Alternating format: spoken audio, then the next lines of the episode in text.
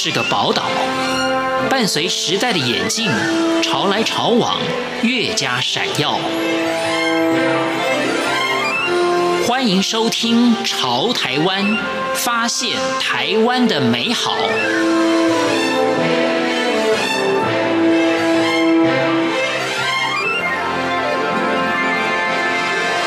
欢迎收听《潮台湾》，我是徐凡。您知道台北有许多有历史、有故事的书店吗？在今天《潮台湾》节目当中，我们就跟着辅大中文研究所的爱书人吴浩宇走一趟地图书店。欢迎收听。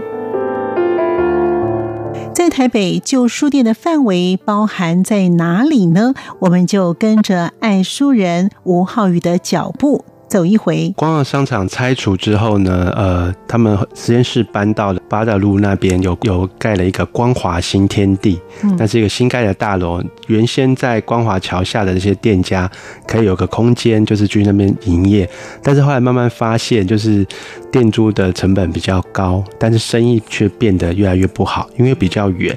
然后慢慢的，很多人都宁愿把招牌就是转让给其他卖三系产品的店家。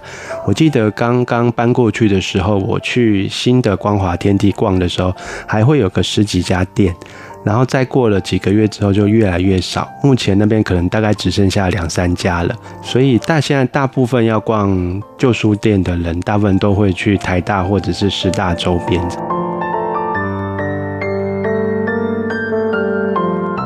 我觉得现在很多人买书的习惯可能不到书店了，可能直接就在网络上订购。如果有些人呢还喜欢去逛一逛书店的话，这些的旧书店有什么样的历史呢？浩宇，通常来讲的话，如果想要知道比较久远以前牯岭街的历史，红范书店有一本文学的台北，那收了非常多关于台北的散文。那其中有一篇魏子云先生的《牯岭街书市及其他》，他又讲了一些当年在牯岭街上不同的书店，然后经营的方向跟范围。有趣的是，其实早些年在牯岭街一开始形成书店街的时候，它是因为台湾光复了，然后日本人必须要离开台湾，他不能够留太多的东西在身上，所以很多的家具啊、物件啊、书籍就这样子在牯岭街贩卖，慢慢形成一个市集。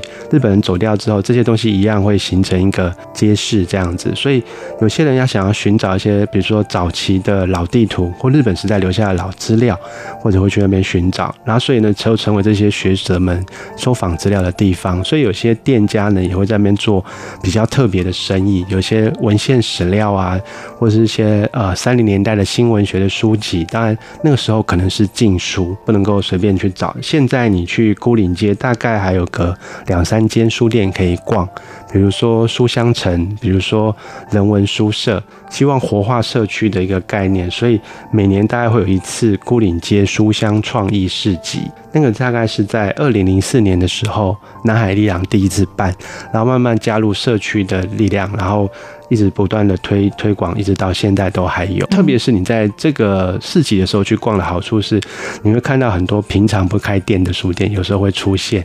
比如说那个非常老字号的松林书局，几乎是走不进去那个店面，然后你看到老先生把书拿了几摞出来，在门口摆着看，那就有点像是一个时空记忆的，回到一个历史现场。那如果你看很多老台北资料，一定会有那个这家店的一个照片。所以那个松林书店现在还有吗？还有，还有，对。对，但是通常要去看的话，要碰运气，它不是每天都开的这样子。哦，真的哦。所以就是呃，因为老先生年纪也大了，所以很多很多的旧书店，通常他们第二代是不愿意接的，所以可能就做完一代，然后可能就也许书就散掉了，那成为别的人接手，再重新开始开店这样子。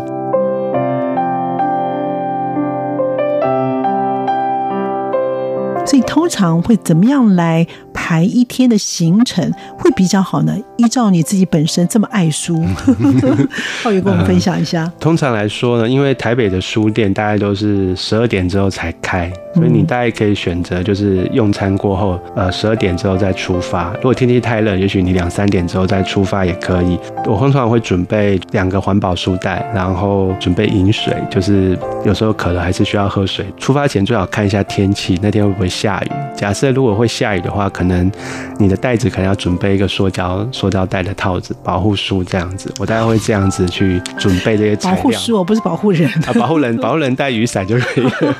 逛的话，有时候如果假设我从师大附近开始逛起的话，我可能会搭捷运，比如说到古亭站啊，然后。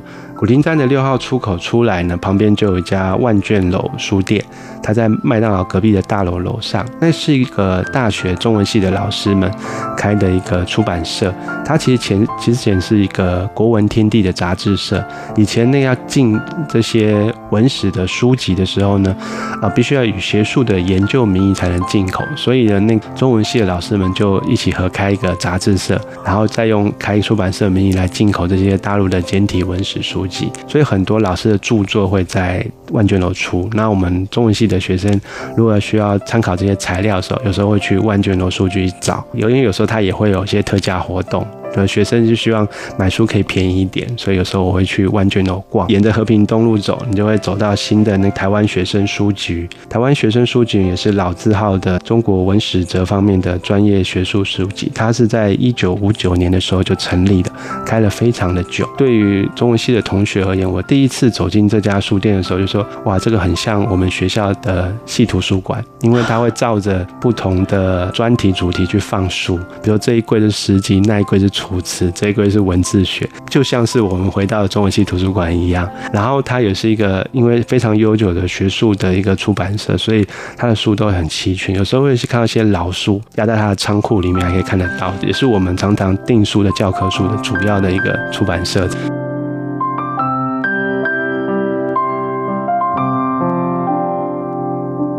对于中文系的爱书人吴浩宇来说，逛老门市的好处是什么呢？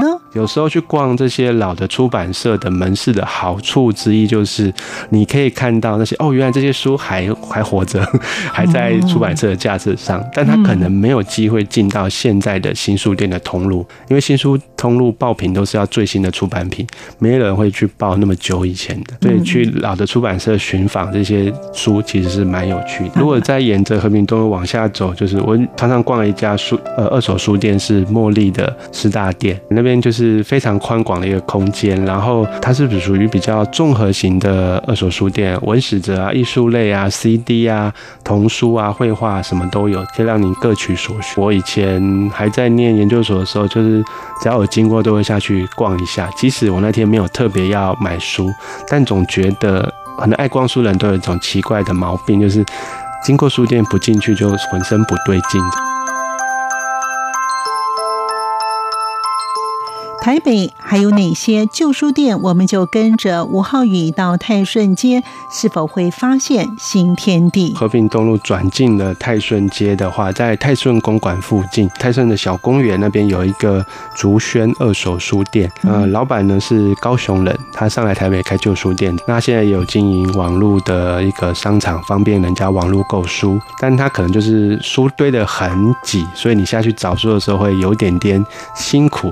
对，以我的吨位来讲，不太能够走下去了，因为他书面的书越来越多。好处是他还是会有时候会翻到一些有趣的老书。那老板也很懂书，也常常会跟客人聊。如果他有时间的话，会跟你聊一些小说的版本啊。他也喜欢读武侠小说，常常经过都是他坐在门口的躺椅上就在看小说。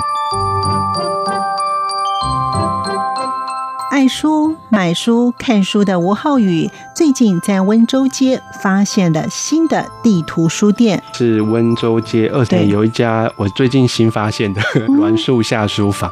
以前经过就说，哎，这间好像是个咖啡馆，然后但是一看瞄到门口展示台有很多本书，然后一本是那个最近刚出的那关于杨德昌电影的，应该是重出的杨德昌电影的那本书，就觉得哎有印象，隔几天就过去看，就是发现有些蛮不错的好书。书，它好像是典藏文创这个出版社经营的一家书店，它其实就在台大福华会馆旁边而已。然后里面有公餐，也有也有那个咖啡点心，很舒服的。它而且它的老的台灯是那种旧的，就是这种绿色的罩子的那种灯，就是很有一点点旧味道这样子，也很适合去那边就是做一个下午看看书。我又买到那日文版的阿里山铁道的那个摄影集，对，它是好像是然后那个老板特地从日本。带回来的。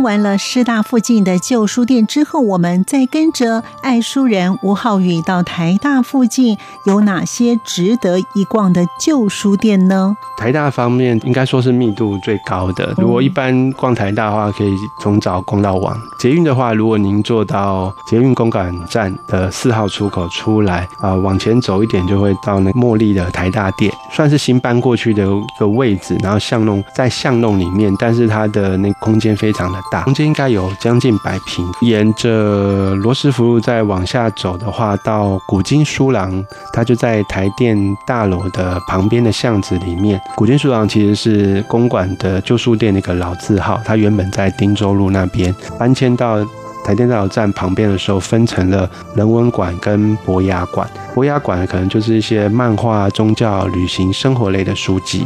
那人文馆可能是一些中医啊，或者是文学、文史这方面的书籍，还有一些学位论文啊、研究所的资料。有些要找学术资料的，也会去这家老的二手书店参观。台电大楼斜对面的地下室有家山外图书社，老板是金门人。那个山外就是呃春山外的那个山外，刚好是金门的一个地名。然后他经营的就是大陆的简体的文史的书籍。那他的员工通常都是用，好像很多都是台大历史系的学生，所以他的书单都会访问那些台大的教授去选书。通常他进的书呢，是我们现在通常优先会第一挑选的。这家书店的书这样，因为通常寄的都不错，品质都比较好，对，通常会优先去挑选他的书籍这样。在山外的隔壁，其实有一家二手书店，叫小高的店。老板呢是复兴美工毕业的，他其实是一个很有趣的人，也很有性格这样子。然后他有时候他的店也是会卖一些有有趣的老东西、小玩意、一些老物件。但是他现在开店就比较要碰运气，有时候你可能不一定能够遇得到他。然后另外在罗斯福路三段巷子面也有那个亚瑟二手书店，然后它有其实有两家店，一家店是在罗斯福路上，另外一家店是在旁边的巷弄里面，这样都是卖生活类、文史哲类的书籍。都有。至于还有哪些有特色的旧书店？吴浩宇说，诚品台大的楼上也有一家，四楼有一家落水堂，它原本是在台中东海那边成立的，后来慢慢开了很多家分店，台南成大、新竹的清华、高雄也有。呃，落水堂的简体书比较特别的是，它其实还有包括一些理工啊，或者是杂志类的东西，它也可以帮客人代订。台大诚品旁边巷子里还有一家老的简体书店，叫做结构群，它以前是在。在以前在两岸不通的时候，他是做翻版的简体书，那很多老师的架上都会有这个结构群出的简体书，或者是翻成。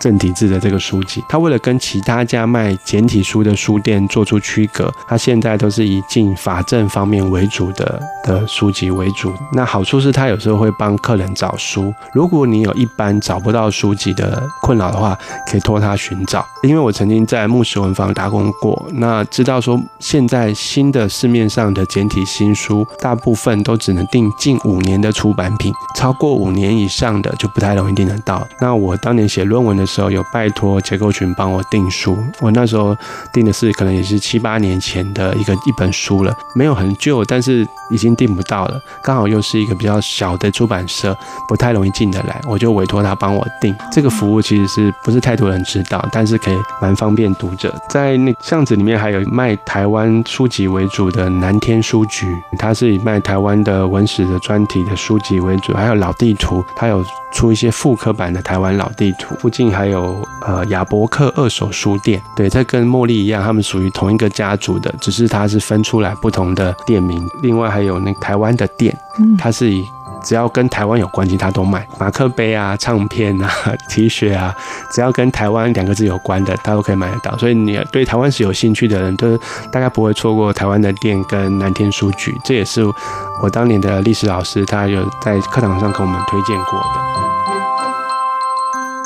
结束访谈之后，我真觉得对于这些爱书人最大的惩罚就是不让他们逛书店。感谢您的收听，我们下次见。